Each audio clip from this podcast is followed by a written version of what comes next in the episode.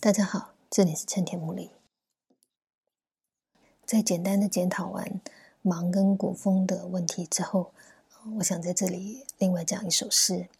这首诗出自被风，叫做《燕燕》。那么“燕燕”是什么意思？我们从字面上来看，当然很清楚看到这个就在讲燕子。但是为什么需要连言两个燕字？过去的讲法就有一些不同了。有些人的说法觉得这个“燕燕”其实就有点像在另外一些诗里头，比如讲“吃枭吃枭”或者“黄鸟黄鸟”一样。这个其实只是出于感叹，我们就呼唤了它两声啊，“燕子啊，燕子啊”，有点这样子的意思。那么也有人觉得，不是只是一个单纯的重言，不是只是单纯的重复的说而已，而是确实眼前所要讲的那个燕子的数量是不单只有一只的。但是至于有多少只呢，也有不同的说法。有人觉得这个燕燕就是一个没有特别的指定的一个数量，这是一群或者是两只以上的燕子。那么也有人认为这个是双燕啊，因为它就用了两个字，所以其实是两只燕子。特别的指定就只有两只。那么在这几种说法里面，哪一种说法比较可能成立呢？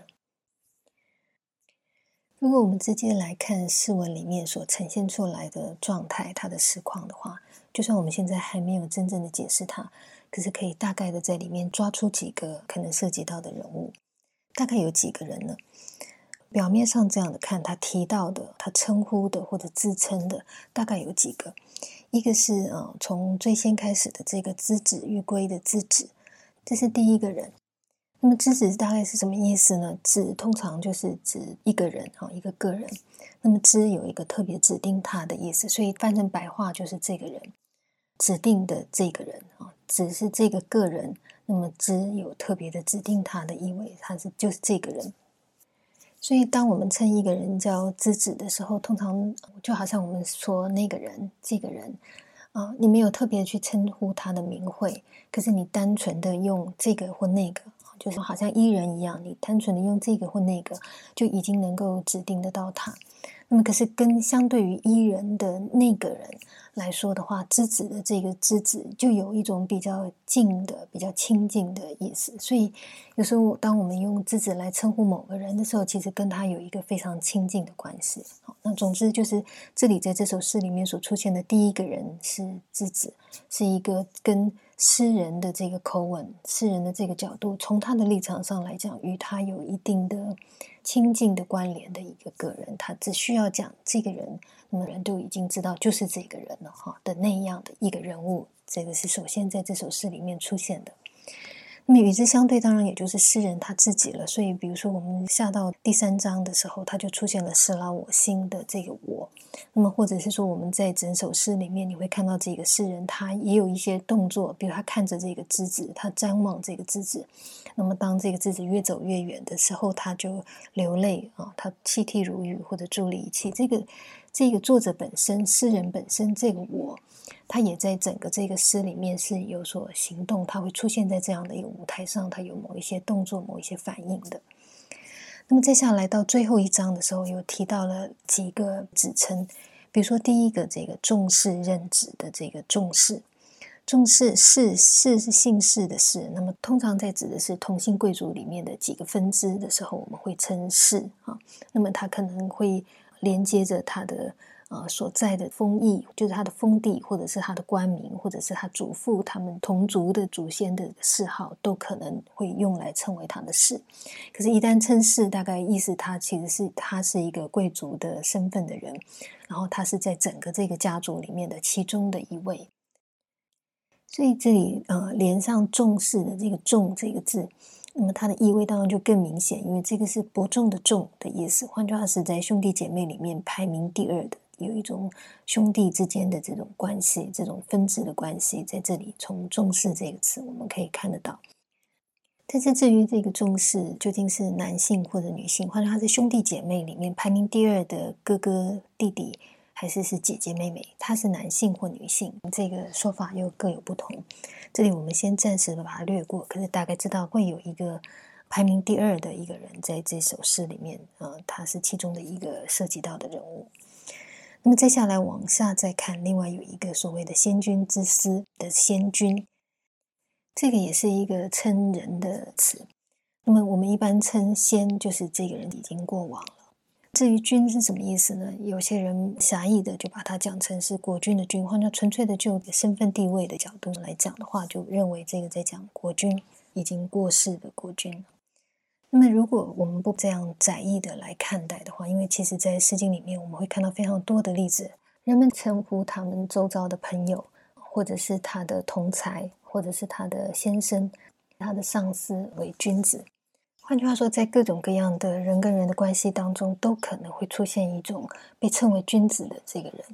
特别是如果许多妻子都称先生为君子的时候，我们更可以看到，因为那些诗里面被称为君子的这个先生，未必是真的在社会上具有阶层地位的人，他们也很可能只是一个普通的被派出去行役的人，或者过着颠沛流离的一些生活。换句话说，并不代表他在背后他一定具有具体的实权，或者有一种现实上面的呃身份上面的一个特殊的一些表征，他未必是有的。那么，如果连在这种情况底下，妻子都称他的先生为君子的话，或者是说在《诗经》里面有那么多的人跟人的交接底下，我们可能都会称对方为君子的话，可以大概的知道，就是君子也未必须要狭义的只把它放在一个特殊的氛围上面，才能够这样去称谓他，他可能有另外的一些意思。有关这一点，我们之后再来为这个东西做说明。不过从这些情况，我们可以大概看到，如果在人的生活周遭，有许多人，你都可能会称呼他为君子的话，那么像这里所谓的先君，也很可能是用在这个已经过世的你周遭的某个你曾经视他为君子的这样的一个人身上。好，那么最后一个，则是在啊整首诗的最后一句话里面提到的以序寡人的这个寡人。由于前面出现了先君，所以有些人把这个寡人解释成君王的自称。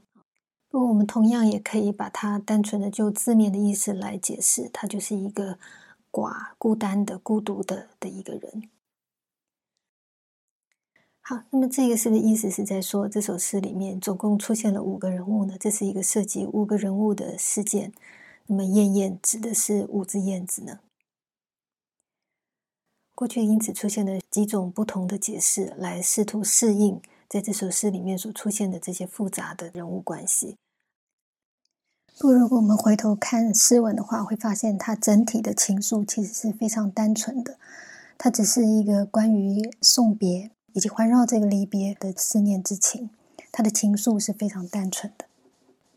相对的，大部分为了适应那么多复杂人物的讲法，所涉及到的种种关于政治权力。或者生死存亡的这一类型的问题，在《应验》这首诗里面，或者他所阐述的这个情感里面，他所描述的人物的表现里面，都对这个部分其实是毫无琢磨。换句话说，这个部分可能不是这首诗真正关切，或者甚至不是存在在这个诗的情境底下里面的内容。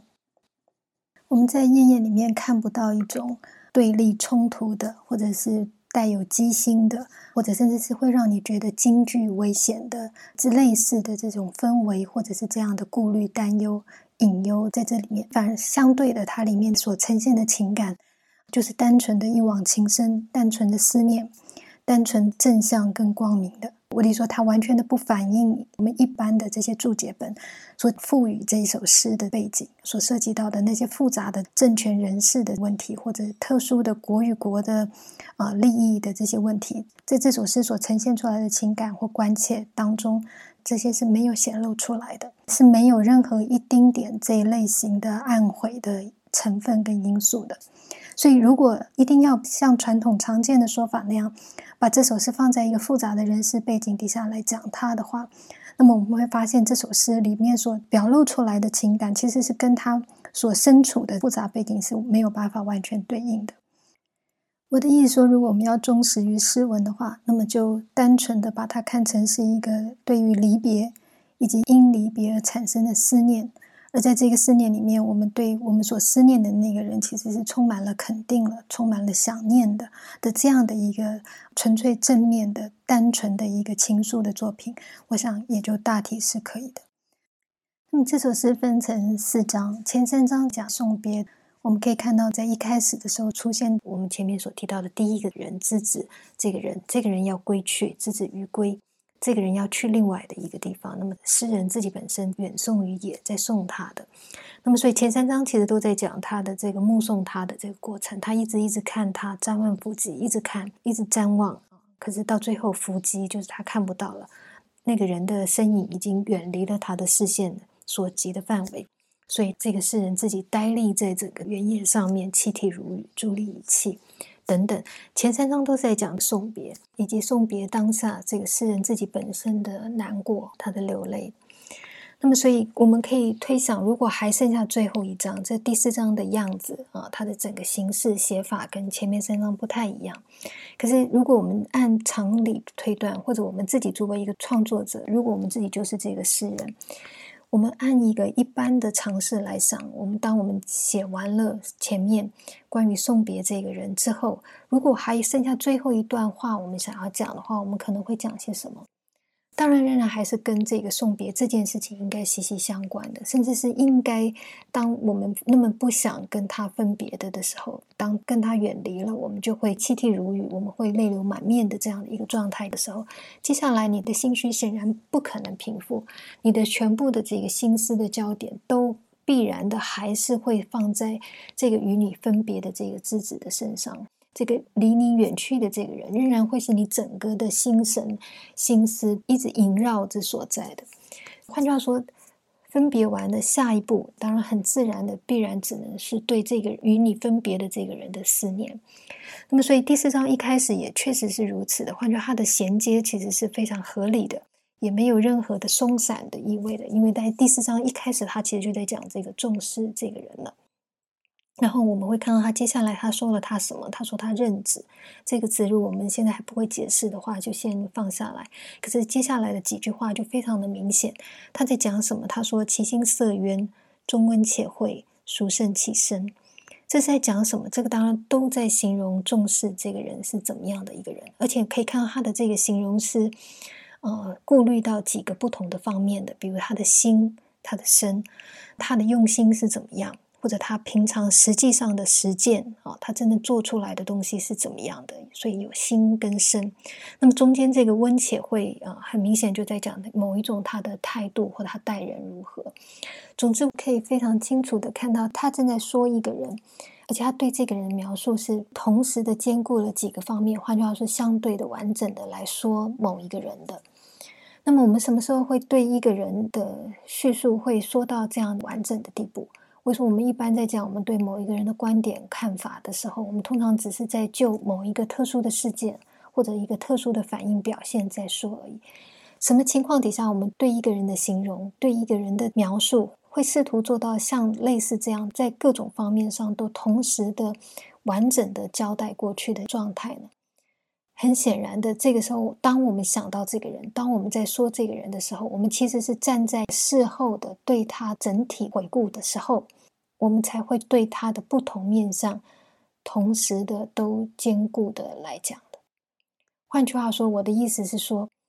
接下来的第四章跟前面三章的衔接关系其实是很明确的，它真是从对与我分离的这个人的思念开始的。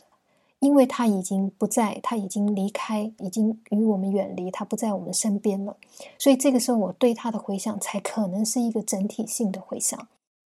而且接下来为什么要立刻的去想这样的一个人？因为这个就真的是承接着前面三章的别离的描述而来的。别离之后，接下来就是在抒发我们的思念。所以我得说，第四章跟前面三章的衔接是非常合理的。是从常理或者情感上，我们就可以理解的。所以就这点来说，我们可以很清楚的知道，这里面所提到的看起来像是第三个人物的这个人，其实不是在前面的之子跟我诗人跟他要送别的这个人之间的第三个人，他其实就是这个之子，就是诗人在送别的这个之子了。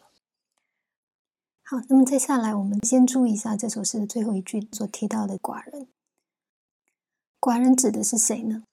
其实是非常容易猜测的。如果我们把这首诗整体的这样来看的话，在这首诗里面，哪一个人到最后他自己只剩下单独的一个人？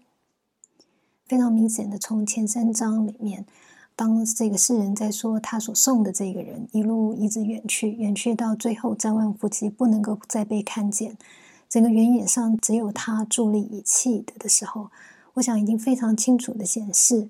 在整首诗里面真正处于一个单独、孤独、孤寡的这样的一个处境的人，其实就是诗人他自己了。所以寡人其实指的就是前三章所讲的那个我，也就是诗人他自己本身。那个因为离别而到最后只剩下自己独自一个人的那个状态的诗人自己。好，所以到此为止，唯一剩下的一个悬而未决、不太能够确定的就是仙君了。不过纵然是这样，我们看《仙君之思》的思，我们可以大概知道，它仍然是涉及思念的。它其实是一个被思念的对象。那么究竟他是谁呢？在过去学者所提出过的解释当中。有人把仙君解释成这个诗里面送别与被送的人这两个人的夫君，他们共同的先生；也有的呢，把他设想为是这两个当事者的父亲。换句话说，大部分的想法都是把他想成是第三个人。那么，这种设想是否合理呢？我们需不需要在原先的被送者跟送人的这两个人之外，另外再加出一条分支线？来为诗中思念的情愫再多增加一个对象。我现在就从头来看一看《燕燕》这首诗，看看他所所涉及的情感的类型究竟是怎么样子的。